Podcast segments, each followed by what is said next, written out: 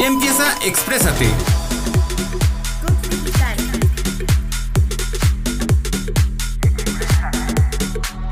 Tu espacio para decir todo lo que piensas.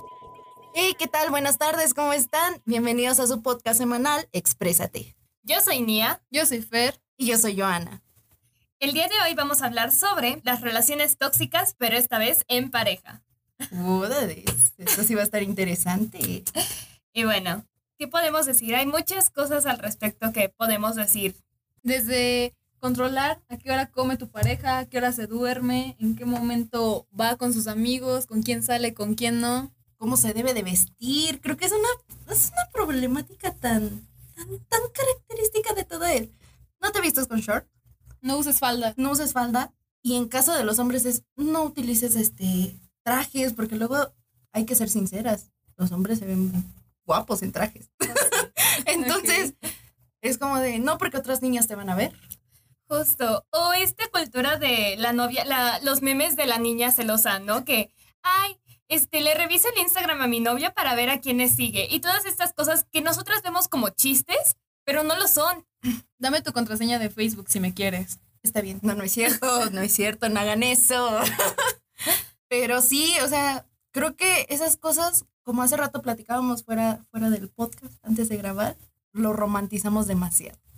El hecho de que tengan control sobre nuestra vida, porque ya ni, ni siquiera es el, ok, bueno, que no debería ser, el de con quién sales, pero ya es control sobre todo. O sea, ya no vivimos por nosotros, ya es hacer lo que otros digan.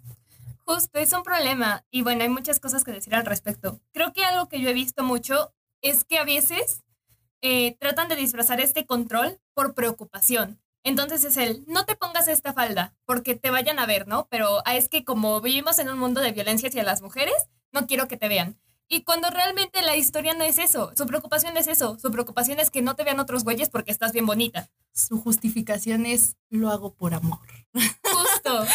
Y, y no, o sea, eso está mal, niñas. Aparte es muy feo porque, bueno, no todas tenemos un padre, pero siempre crecemos como con esta expectativa de que como nuestro papá nos cuidaba, o se supone que nos inculcan socialmente que nuestro papá tiene que cuidarnos, cuando dejas esa, el ser niña de, de familia, tienes ahora que ser cuidada por tu novio o por el hombre que encuentres. Cuando dejas tu lugar seguro, ¿no? Es de, ok, bueno, todos los hombres van a ser como mi papá, me voy a hacer la... Yo siempre fui la niña de papá, ahora voy a ser la niña de mi novia y tómala, no, siempre es así.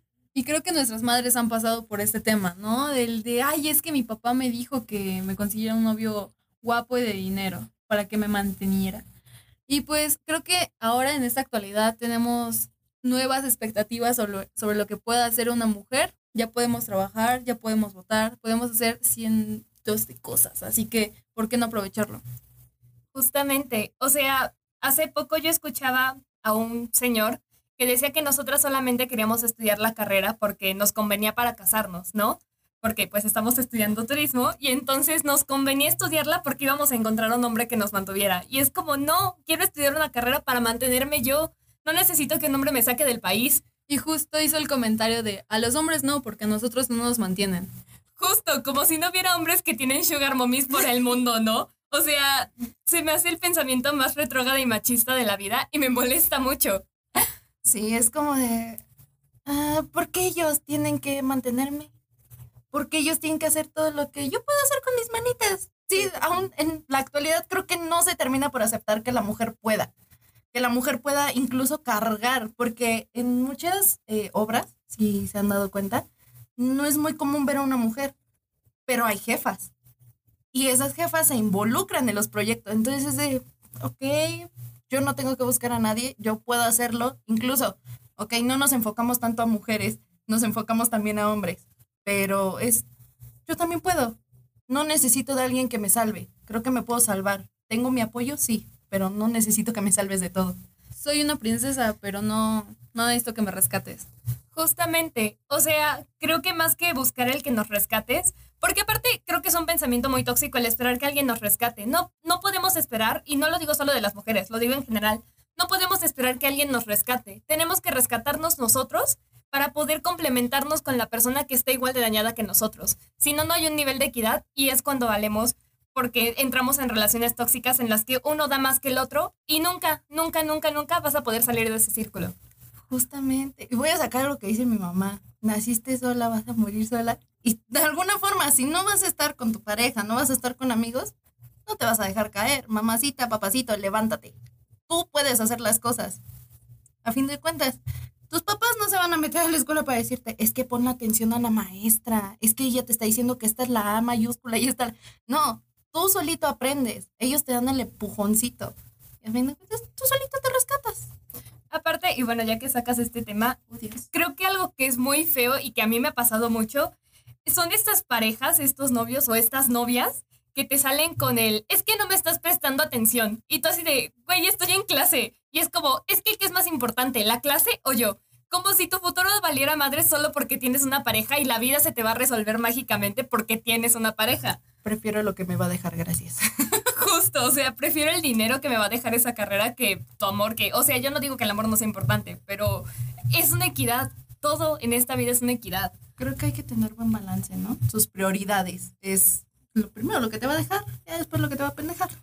Digo, estamos jóvenes. Va a sonar muy de mamá, muy de papá, pero estamos jóvenes, vamos a tener cientos de novias, novios, novias. Así que, ¿por qué no disfrutarlo? ¿Saben de qué quiero hablar? ¿De qué? De las películas que romantizan este tipo de hechos. Ay, no, no, no, no. Es que, bueno, yo tengo un problema muy grande con estas películas. Date, Eh, date. no sé, no sé cómo expresarlo, pero a mí me estresan mucho este cliché de la- del niño malo y la niña que es toda buenita, que, ay, con su amor lo va, lo va este, a curar. Va a decirle, no, el, el típico güey que se está peleando y entonces ella llega y le agarra la cara y es el, no, mírame, mírame, soy yo. Y entonces mágicamente al güey se le va lo agresivo y, ay, todo es bonita y felicidad porque ella lo curó. No pasa. Si eso pasara, creo que seríamos muy felices todos. Pero no, desgraciadamente, creo que vamos a poner un ejemplo muy, muy claro. El fuckboy, la chavita bien, el todas mías, se hace, deshace, se puede ir con quien quiera, pero a la chica no. ¿Por qué tú no lo puedes hacer si él lo está haciendo tan libre aún sabiendo que está en algo contigo, en una relación? Digamos que ya son novios, pero este tipo hace y deshace. ¿Por qué? ¿Y por qué la actualidad aún se sigue reflejando? ¿Por qué la ficción la pasamos a la realidad?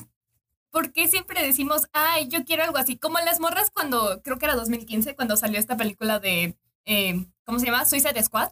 Que todas decían, ay, yo quiero una relación como Harley Quinn y el Joker. No, güey, no quieres eso, son tóxicos. O sea, si tú analizas toda esa relación, el güey la ha aventado hasta por ventanas y tú sales con, yo quiero eso para mi vida. Al no, ácido. Ay, la aventó a ácido. Y tú quieres eso para tu vida. No, no seas tonta. le aventó algo más tóxico que su relación. Dios, no. Bueno, tenemos esto y creo que lo romantizamos demasiado, ¿no? Porque que el amor es así, el amor es para arriba, para abajo, para arriba, para abajo, siempre. Y no, lo, lo que buscamos en el amor es estar bien con una persona siempre, poder tener a alguien para poder hablar de todos tus problemas sin ningún problema que te juzguen, ¿no? Justo, o sea, creo que el asunto no es decir, ah, es que nuestra relación es sana porque nunca peleamos, porque pelear es sano. El problema, y es algo que escuchaba en un TikTok hace poco, no es que pelees o qué tanto peleas con la persona, es en qué momento y cómo tratas a la persona cuando están peleando. O sea, yo tenía una pareja que cada que peleábamos me pendejeaba, pero ya que, pero ya que acabamos de pelear era como, no es cierto, mi amor, te quiero. O sea, no, o me decía, es que eres pendeja, pero así te amo. Eso es amor. O sea, si yo me quedé es por estúpida, ¿no? Pero no lo hagan. O sea, todas esas cosas, esas palabras pequeñas, no son amor. Piensas que son tan inofensivas y causan un daño tan cañón en cuestión de estabilidad emocional, que es de... Un ejemplo muy claro, el cuando te dicen, ay, gordita, ay, chiquita, ¿cómo te bajan el autoestima tan cañón? Porque a pesar de que ellos lo dicen o ellas lo dicen con un afán de, de querer decirlo con cariño, un apodo bonito, Minimizarlo. lo hacen mal. O sea, ellos piensan que no está haciendo un efecto malo y al contrario, te vas a empezar a mentalizar con que estoy gorda, estoy gorda, estoy flaco, estoy chaparro, estoy alto, estoy ba o sea, llegas a un punto en el que tu estabilidad va en caída y valió. Creo que el problema es que lo tenemos estereotipado, ¿no? Esto de ser gordo es malo, ser delgado es malo, ser muy delgado es muy malo, te ves enfermo, estás en los huesos, te va a llevar el viento. Eso está mal, hay que educarnos y saber que opinar sobre cuerpos de alguien que no es nuestro propio cuerpo está mal. Tenemos que aprender que hay, hay que saber cuándo hablar y cómo hablar y en qué momento hacerlo, justo. Exacto, ¿En qué situación hacerlo? Entonces, no se dejen. Hay que estar siempre a las vivas de lo que nos dicen y cómo nos lo dicen. No digo hay que ser paranoicos, pero pues sí hay que tener cuidado con eso.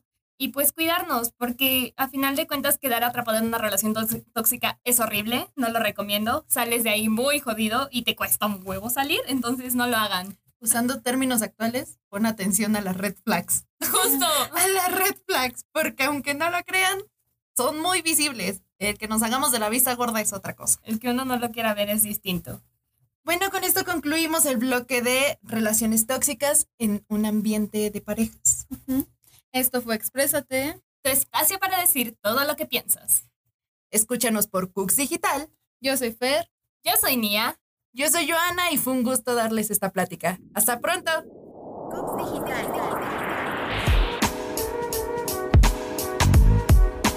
Escúchanos por Cooks Digital. De universitarios para universitarios.